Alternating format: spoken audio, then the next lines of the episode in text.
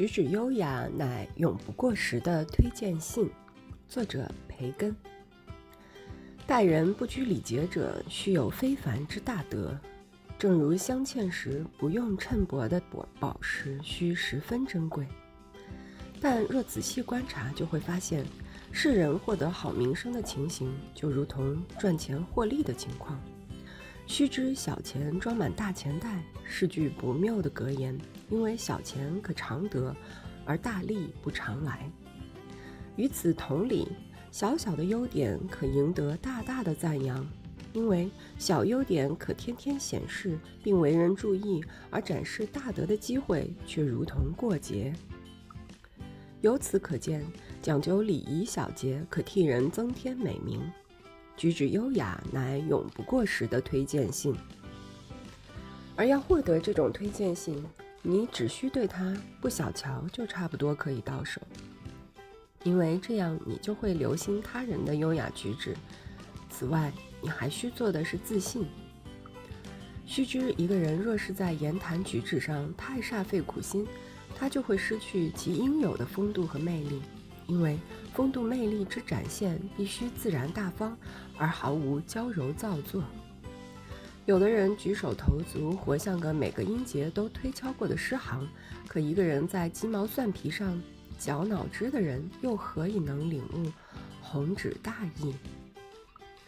全然不讲礼节，不啻是教别人待自己也非礼怠慢，亦等于是叫人对自己不必尊重。所以，待人接物不可免礼，尤其在同陌生人或讲究礼仪者交往的时候。但过分强调礼节，把礼仪俗套看得高于一切，那不仅会使人说话显得可笑，而且会减少人家对他的信任。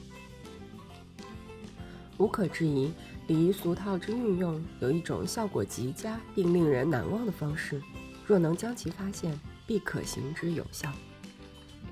在同辈之间，有的是亲热随便，故不妨保持几分庄重；在下属面前，肯定会受到尊重，故不妨显出几分随和。不分场合的过于讲理，会使人感到厌腻，从而会使自己显得庸俗。专心注意某人本身，并为不妥，但但需让对方知道你是出于敬重，而非出于轻率。附和他人通常是一条有益的规则，但附和时需加上自己的主见。如同意他人的见解，需加上点不同看法；赞成他人的提议，需附上个先决条件；而认可他人的计划，则需提出进一步的理由。在恭维人时，需注意别太过分，不然你即使在别的方面都无可挑剔，你的嫉妒者也会说你善阿谀奉承，从而贬低你其他更为可贵的优点。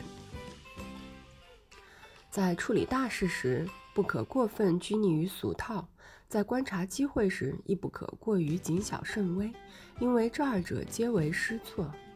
须知，所罗门有言。望风者难以下种，看云者不得收获。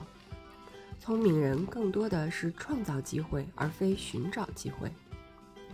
人的举止行为应像其衣着服饰，不可过分拘泥讲究，以便行动能轻松自如。好炫耀的人是明哲之士所轻视的，愚蠢之人所艳羡的。阿谀之徒所奉承的，同时他们也是自己所夸耀的言语的努力。